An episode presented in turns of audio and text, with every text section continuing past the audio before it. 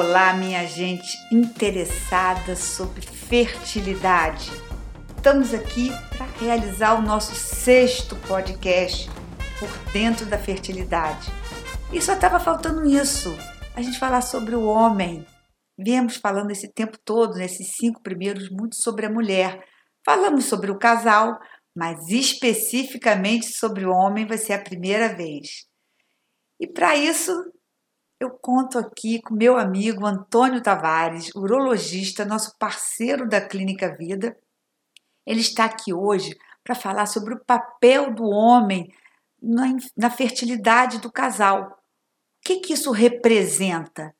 Primeiro eu vou pedir para ele se apresentar, né? Eu sou a Maria Cecília Hertal, diretora da Clínica Vida. Vamos lá, Antônio, se apresenta aí para gente. Olá, Cecília. É uma satisfação estar aqui falando com eh, as pessoas que têm interesse nesse assunto, que a gente gosta tanto. É, eu sou médico urologista, eu gosto muito dessa área de infertilidade e sou membro da Sociedade de Urologia na Seccional Rio de Janeiro do Departamento de Medicina Sexual e Fertilidade. E assim, é muito bom estar aqui para poder falar sobre esse assunto. Pois é, eu fiz questão de trazer esse assunto, sabe, Antônio? Lá atrás, quando a gente começou a trabalhar com a fertilidade conjugal, o que a gente recebia eram as mulheres.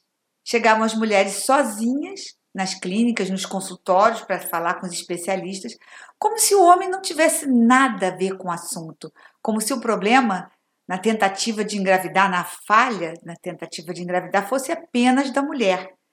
E eu vivi isso durante muitos anos, essa mulher sozinha. E quando a gente dava na mão dela um pedido de espermograma, ela olhava assim, com aquele olhar de dúvida.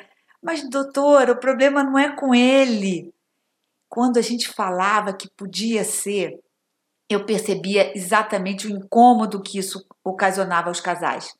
Para o homem, a infertilidade estava vinculada à potência sexual, virilidade, e não é nada disso, né, Antônio? E a gente está aqui justamente para falar sobre isso. O que, que representa esse papel do homem? Antigamente se pensava que era, a culpa era só da mulher, a gente está careca de saber que é 50%, meio a meio, metade para cá, culpa feminina. Não vamos falar em culpa, né? Vamos falar em causas de infertilidade feminina e 50% causas de infertilidade masculinas, né? Então nós vamos começar falando o seguinte: do mesmo jeito que a idade da mulher é importante, a idade do homem é importante também, Antônio, nessa chance aí deles conseguirem alcançar esse objetivo que é a gravidez? Cecília, muito importante esse, esse tema e, como você bem disse, né, a, o projeto gravidez é um projeto do casal, né, não é uma coisa que preocupe só a mulher e a gente realmente tem essa, essa informação cada vez mais presente nos, nas estatísticas de que metade dos casos está relacionado à questão masculina. E, em relação à questão da idade, é um fator importante a gente não tem o mesmo peso de influência que tem a mulher pela questão do ciclo ovariano, que tem ali uma, uma limitação de tempo né, com a idade, mas existem diversos fatores, como aumento de outras doenças, uso de medicações que com a idade vão se acumulando, pode haver situações que possam piorar ao longo do tempo a função testicular, como por exemplo a própria varicocele. Então são fatores que fazem com que o homem com a idade mais avançada, acima de 50, 60 anos, tenha um pouco de diferença daquele paciente mais jovem. Pois é, porque quando o assunto é a mulher, a gente fala do envelhecimento do óvulo, porque ele nasce com ela, convive com ela a vida inteira e vai envelhecendo. Mas quando a gente fala do homem que faz esse ciclo de espermatogênese, ou seja, ele renova a população dele de espermatozoides a cada 60, 90 dias, isso não deveria ser tão importante, né? Mas como é que isso influencia? Explica aí pra gente, Antônio. É muito importante, assim, muito interessante também. É, na verdade, o testículo é a fonte que vai produzir esses espermatozoides, né? Eles vão passar por um processo de desenvolvimento a partir das células germinativas, que são as que vão dar origem ao espermatozoide, e esse processo, a princípio, ele se dá até o final da vida. Né? Inicia-se na puberdade, com a maturação dos hormônios, e a maturação do testículo e, se, e vai até o final da vida. Mas existem diversas alterações, tanto a nível hormonal, a nível de sensibilidade dessas células é, presentes no testículo, não só as células produtoras de espermatozoide, mas aquelas que vão sustentar essa produção. Então, realmente existe um declínio que não é tão marcante quanto a mulher, mas existe um declínio que ao longo do tempo vai influenciando aí essa qualidade do testículo. E quando a gente fala também qualidade, a gente lembra da coisa genética, né? Então, na mulher, a gente sabe que o envelhecimento vai aumentando a chance de doenças cromossômicas, principalmente aquelas que envolvem numericamente os cromossomas, a divisão desses cromossomos no processo de divisão celular, aumentando as chances das trissomias, como por exemplo, vamos falar aqui o português, claro, a síndrome de Down, que é mais comum em mulheres acima de 40 anos. E isso também é influenciado pela idade do homem, Antônio? O Cecílio, o que os estudos mostram é que assim, essa influência ela é muito é muito suave na verdade. A gente tem é, é, estudos que relatam essa alteração em relação à trissomia também do 21.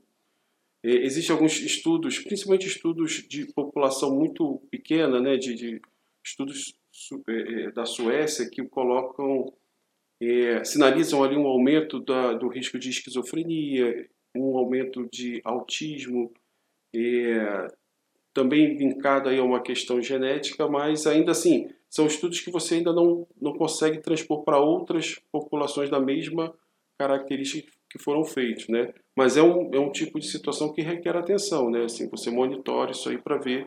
Tem vários estudos que estão em andamento procurando realmente identificar é, se existe essa relação bem determinada. E essa relação seria a idade paterna com aumento das chances, tanto também da síndrome do, de, do, do cromossoma 21, síndrome de Down, como o autismo e esquizofrenia. Tudo isso vinculado à idade do homem, envelhecimento isso. também, não é isso, Antônio? Isso aí. Então, acho que a gente tem que ficar atento, como você falou, porque não é só a idade da mulher que vai interferir nessa chance e também não só de engravidar, né? Chance só de engravidar que a gente está falando aqui, a chance de um bebê saudável, que eu acho que é o que todo mundo quer, né? Sabe o que eu quero saber de você, Antônio? Eu queria que você colocasse aqui de uma maneira bem objetiva. Quais são as principais causas de infertilidade no homem? A mulher a gente já dissecou aqui, já falou um monte de coisas. E no homem, quais são essas principais causas? Cília, se a gente fosse ver pela, por estatística, né, a gente tem as causas mais comuns. A própria varicocele, que é uma, é uma dilatação das veias do testículo, é considerada a causa mais comum tratável cirurgicamente. A gente tem os quadros infecciosos e inflamatórios. É, existe a, a, a, hoje em dia a influência grande das medicações que podem influenciar nesse processo. Você tem aí causas genéticas, né, que a gente vê muito mais naqueles quadros de azospermia, quando o paciente não tem nenhum espermatozoide no ejaculado. É, explica aí para o povo, nem todo mundo sabe o que é azospermia. Explica o que é azospermia. Azospermia é um termo que geralmente até assusta quando vem no laudo, porque assim, na verdade, o paciente consegue ejacular, na maioria das vezes, mas naquele líquido, na análise do líquido, não são encontrados espermatozoides. O que não necessariamente não quer dizer que não estejam sendo produzidos, porque o líquido mesmo, a maior parte, vem da próstata o que representa realmente assim a origem do testículo é menos de 5%. Então, o fato de não encontrar espermatozoide não quer dizer que não esteja necessariamente produzindo. Não está no sêmen, né? Mas pode estar em outro lugar desse sistema reprodutor masculino. Exatamente. Isso mesmo. Então, você tocou numa coisa muito importante que todo mundo pergunta para a gente o tempo todo. Eu recebo perguntas nas mídias sociais, por, por através de, do nosso site, varicocele. Essa palavrinha que incomoda um monte de gente, que às vezes o homem já quer fazer a cirurgia da varicocele porque ele acha que isso é que pode estar interferindo na qualidade, na quantidade de espermatozoides. É assim que funciona, Antônio? Explica um pouquinho o que é a varicocele. Você já falou que é uma dilatação das veias. Por que, que acontece varicocele? Tem alguma causa? Cecília, na verdade, é, existe uma questão anatômica muito importante, porque, na verdade, o testículo ele tem uma origem embrionária muito próxima do rim. Só que o rim tende a subir e o testículo desce em direção à pelve e depois migra para a bolsa escrotal durante o desenvolvimento fetal. E a veia testicular ela acaba tendo um, um tamanho muito comprido, né? É, claramente falando, é como se fosse uma, uma veia super longa e que ela tem uma resistência maior da, da, da do retorno sanguíneo é, Por causa função, da posição, em né? função da posição e da, da, própria gravidade, né? Isso.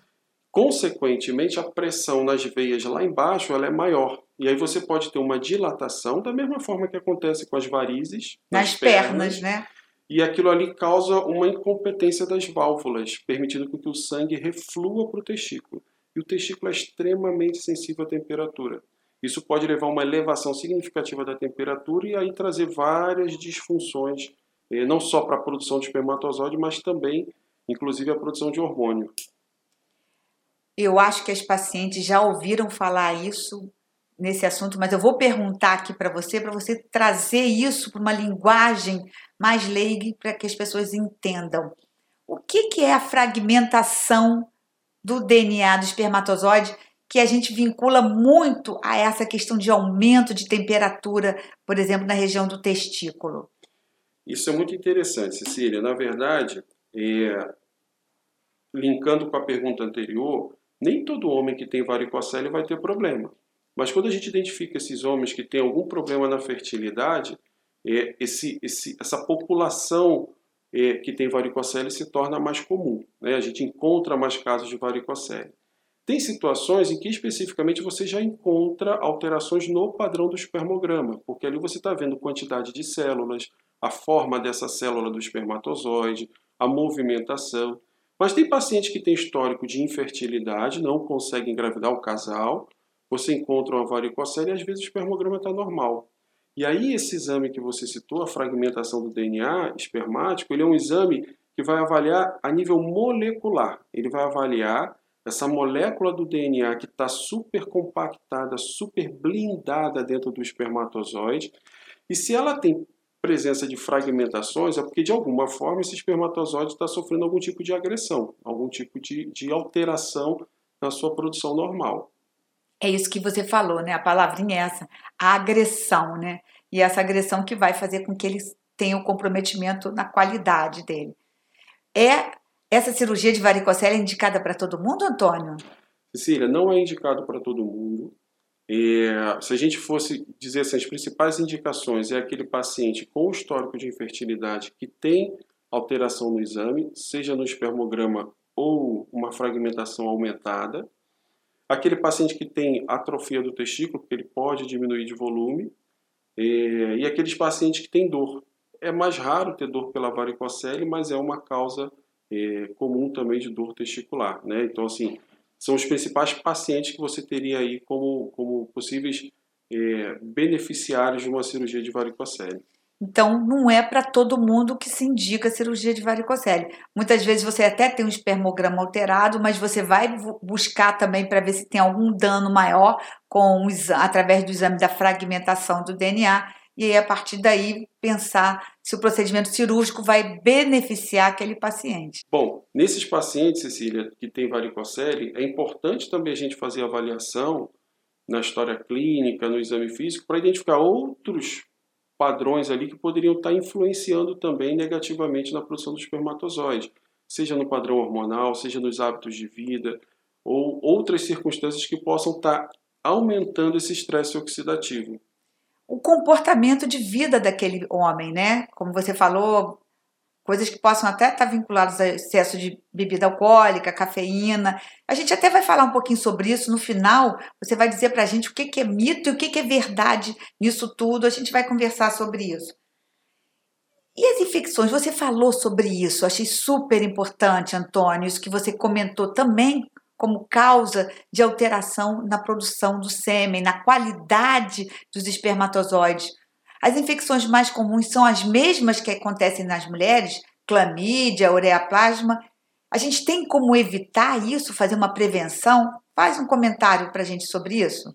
Perfeitamente, Cecília. Assim, é, dentro dessa dinâmica, assim, o casal acaba interagindo muito nessa troca desses germes, dessas é, dessas bactérias que causam esses processos inflamatórios infecciosos. No caso do homem, especificamente, você tem uma dinâmica um pouco diferente, por quê? Porque você pode ter localização desse, desse processo na próstata, você pode ter localização no próprio testículo e no epidídimo, que é aquela estrutura onde o espermatozoide vai maturar e ganhar movimentação.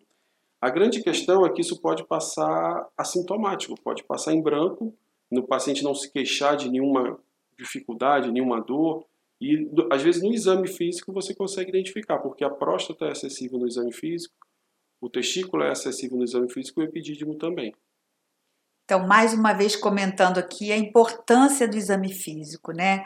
Que às vezes nem sempre é realizado, mas muitas coisas são detectadas nesse momento, nesse contato do médico com o paciente. Ele não está se queixando de nada, né? Você nem suspeitaria, mas quando você está examinando o paciente, você pode detectar alguma coisa que te chame atenção e te leve a uma investigação melhor daquele quadro. A gente tem muitos quadros de mulheres com endometrite, onde a gente identifica germes patogênicos e às vezes a gente não consegue identificar isso no homem, mas é importante, como você falou, devido a essa interação entre o casal, que a gente trate os dois.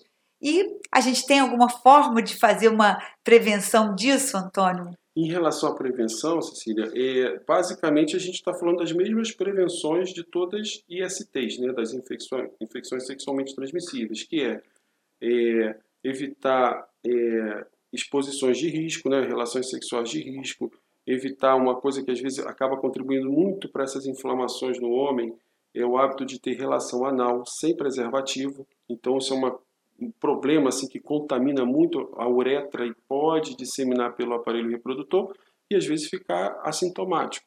Então são coisas que realmente no dia a dia a gente tem que estar orientando e perguntando ali para identificar se tem alguma, alguma questão nesse, nesse sentido. Você sabe que na, na minha vida de ginecologista foi uma coisa que eu sempre tive muito dificuldade de incutir isso na cabeça da mulher que às vezes a relação anal ela era utilizada justamente como até um método anticoncepcional, porque a princípio não engravidaria, né? E aí o casal acaba adquirindo o hábito da relação anal. Mas é justamente nesse momento a importância da prevenção com o uso do, da camisinha, do condom, que ali ele pode realmente se contaminar com germes de origem intestinal, passar para a mulher e ficar esse troca-troca e isso um dia virar um quadro de infertilidade, não só para ele, como para ela também, né? Muito importante isso, a gente, que isso, isso que a gente falou agora, sabe, Antônio? Falar para o pessoal. Eu sempre comento assim: o podcast é para ter conteúdo de valor para as pessoas, para que as pessoas que estejam nos escutando tiram, tirem coisas para o seu dia a dia, ensinamentos que possam melhorar seu dia a dia, sua rotina e aumentar a chance da gravidez acontecer. Muito importante isso que a gente falou. Para o homem é importante um planejamento como a gente acha que para a mulher é. A mulher começa a pensar, ah, eu estou com 20 anos, estou com 25, estou com 30, quero ter sei lá quantos filhos, dois, três. A, a gente estimula muito isso como ginecologista para paciente que vem no seu consultório apenas fazer um exame preventivo, falar sobre a rotina dela, pílula anticoncepcional. Ela vem muitas vezes procurando um método contraceptivo e a gente começa a falar com ela sobre planejamento familiar, sobre concepção, que é o, o oposto, né?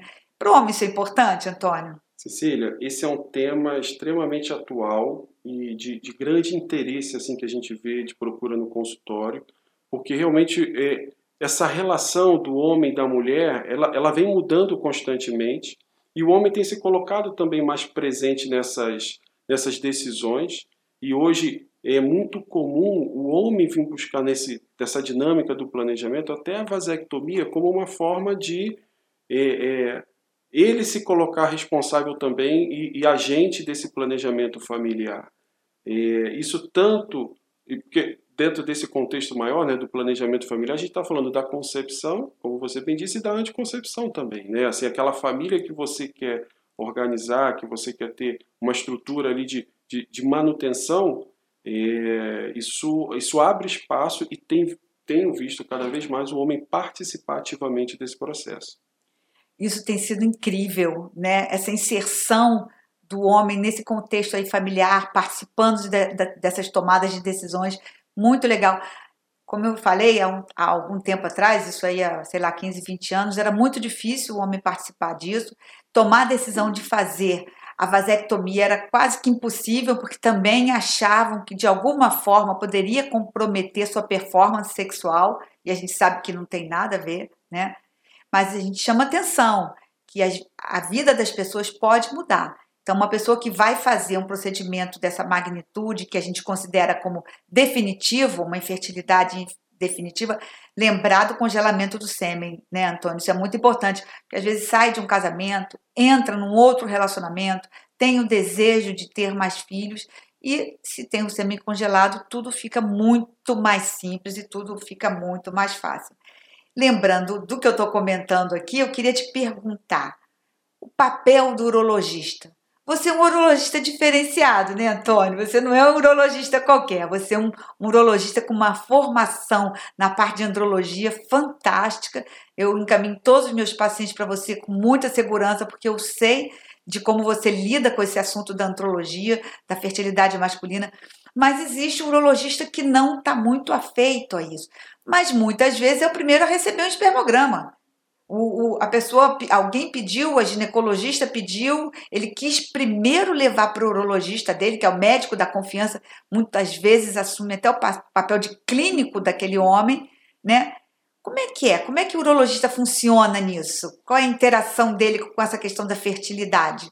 Cecília, isso é muito interessante porque isso também vem mudando nos últimos anos, né? Assim, até nos próprios congressos de urologia, esse espaço da infertilidade masculina tem crescido e esse, esse urologista geral ele tem tido um maior comprometimento com primeiro com essa análise do espermograma, com essa preocupação com a idade dessa parceira, porque isso é um outro fator. Às vezes o espermograma está ali, borderline, você ainda vai fazer algumas medidas para melhorar, mas você tem que considerar a idade da esposa, qual, qual, qual é o tempo que você tem para aguardar ali. Então, hoje em dia, isso tem sido muito mais um foco de mais atenção Inclusive, nos próprios congressos tem sido mais trabalhado esse tema. Nossa, que coisa importante que você falou agora, Antônio. Isso, muito importante. Esquece do outro lado, né? Como às vezes o ginecologista também esquece de pedir o espermograma, fica pedindo exames da trompa da mulher, exames do útero, exames hormonais, e às vezes um simples espermograma pode dar um diagnóstico de uma infertilidade conjugal. E aí muitas coisas poderiam até ser evitadas, alguns exames nem teriam sido realizados se houvesse já esse conhecimento sobre uma alteração seminal, às vezes mais grave, né? E isso, lembrar que muitas vezes você faz um aconselhamento para um homem, olha, uma alteraçãozinha leve, vamos aqui tratar com uma vitamina, e a esposa dele está com 42 anos, está num limite perigosíssimo, que a chance de muitas vezes ela ter produção de óvulos é mínima, é pequena, e o tempo passando só vai piorar. Nossa, importantíssimo isso que você falou. E aí, nesse universo aí que a gente está falando da infertilidade masculina, quais são mitos e verdades? Todo mundo pergunta muito, doutora, os medicamentos já anabolizantes, meu marido está se enchendo lá de medicamento, que ele quer ganhar, quer ficar bombado na academia, ganhar massa muscular. Ou então aquele que está na dúvida sobre a, a, a performance sexual, quer tomar testosterona para melhorar. Conta pra gente o que, que tem de mito e o que, que tem de verdade nisso tudo. Cecília, isso é um problema muito sério que a gente tem observado hoje em dia, cada vez mais frequente, que é a chegada desse paciente no consultório usando hormônio testosterona, seja na forma injetável em gel, às vezes objetivando justamente melhorar um padrão do espermograma, ou melhorar uma performance com esse objetivo da gravidez, e é, esquece que quando você faz esse hormônio externo, você aplica esse hormônio, o teu organismo para de produzir. E o que importa para a produção do espermatozoide é justamente o que ele produz lá no testículo. Então, o impacto que isso tem na produção testicular fica fácil de a gente perceber quando a gente nota o seguinte: dentro do testículo, a concentração de testosterona é em torno de 40 até 100 vezes maior do que no sangue. Então, quando você faz essa, essa aplicação de testosterona, você inibe muito essa produção testicular. E aí a produção de espermatozoide pode zerar. Ela pode, ele pode evoluir com uma azospermia simplesmente pelo uso da testosterona. Pois é, como se você tivesse avisando para o seu organismo assim, não precisa trabalhar não, testículo, para aí, fica quietinho, porque eu já estou com a testosterona em níveis adequados aqui no meu sangue. Aí o testículo, além de parar a produção de testosterona, que está repondo, ele não precisa trabalhar mais, ele também para a produção de espermatozoides, tá vendo? Isso é muito importante. E anabolizante está nesse grupo aí também, né, Antônio? E hoje em dia a gente tem observado realmente assim um abuso no uso dessas medicações, que obviamente bem indicados são medicações de, de, de grande utilidade, mas nesse contexto da infertilidade, o uso de anabolizante ele é muito problemático. Ele, ele tem um efeito contrário, um efeito muito negativo nessa, nessa produção dos espermatozoides. Então, olha só, gente, mulheres que estão tentando engravidar, atentas a isso. Se o marido está lá usando aquele gelzinho porque ele quer melhorar a performance dele, lembrem-se disso. Se você quer engravidar, sua chance vai diminuir. Pelo que o Antônio falou aqui, pode até zerar, porque ele para 100% de produzir espermatozoide. Gente, fiquem atentas a isso aí, tá? Mulherada que está ouvindo meu podcast. E agora me fale das suas mensagens para casa, tá? Quando você falou em comportamento, a sociedade como está hoje em dia, os novos hábitos de vida, tem um monte de coisas aí que não é só para mulher, é para o homem também, principalmente deixando para engravidar mais tarde. Então manda aí seus conselhos para essa galera que está escutando a gente, que está interessada em assuntos de fertilidade. Cecília, eu queria deixar duas mensagens finais, né? Uma é a gente entender que o testículo ele não é uma parte isolada do organismo, ele está dentro de um contexto geral e a gente considera hoje a infertilidade um marcador de saúde, né? Então, assim, você tem que ter uma noção de que assim, os seus hábitos alimentares, seus hábitos de sono, só a questão do gerenciamento do estresse, prática de atividade física, tudo isso influencia numa melhor função testicular. E acho que a mensagem principal ela é a seguinte: é, infertilidade não é esterilidade. É, se você tem alguma questão, alguma interferência, alguma, um, algum quadro muito ruim no espermograma ou uma ausência de espermatozoide, isso não é o fim da linha. Muitas vezes isso aí é um início para se iniciar uma investigação, para se iniciar um processo de tratamento que muitas vezes a gente consegue resultados aí muito surpreendentes e é, é com isso, assim, a mensagem que eu queria passar é essa, assim, isso não é o fim da linha, muitas vezes é o início de um processo que a gente ainda vai ter muita coisa aí para fazer. E se você identificar, por exemplo, que esse homem está com uma produção deficiente de espermatozoide por um uso inadequado de medicações, você suspender vai fazer ele voltar à produção normal dele se ele não tem uma outra causa para infertilidade, nem a mulher, e aí a gravidez espontânea vai poder acontecer. Isso aí, muito legal chamar atenção para essas coisas todas. Fala assim, cafeína. Fala aí pra gente, cafeína também interfere? Você acha que pode comprometer a fertilidade masculina, o excesso, né? Bebida alcoólica? Cecília, o, quando a gente estuda esses gráficos que mostram que aumenta o estresse oxidativo no, no, em cima do espermatozoide, entra toda essa questão aí. Excesso de café é um, é um fator que interfere. É, consumo de bebida alcoólica, fumo, uso de drogas recreativas, obesidade, sedentarismo, é, são todos hábitos que você pode mudar, são todas situações que você pode transformar no seu dia a dia. Então, é, realmente essa avaliação é importante para a gente poder identificar isso. E quando esse objetivo é um objetivo de vida, né, muitas vezes o paciente consegue é, se determinar a melhorar e mudar esses, essas questões todas e a gente realmente tem uma chance maior, inclusive, da gravidez é, espontânea, né, da gravidez natural.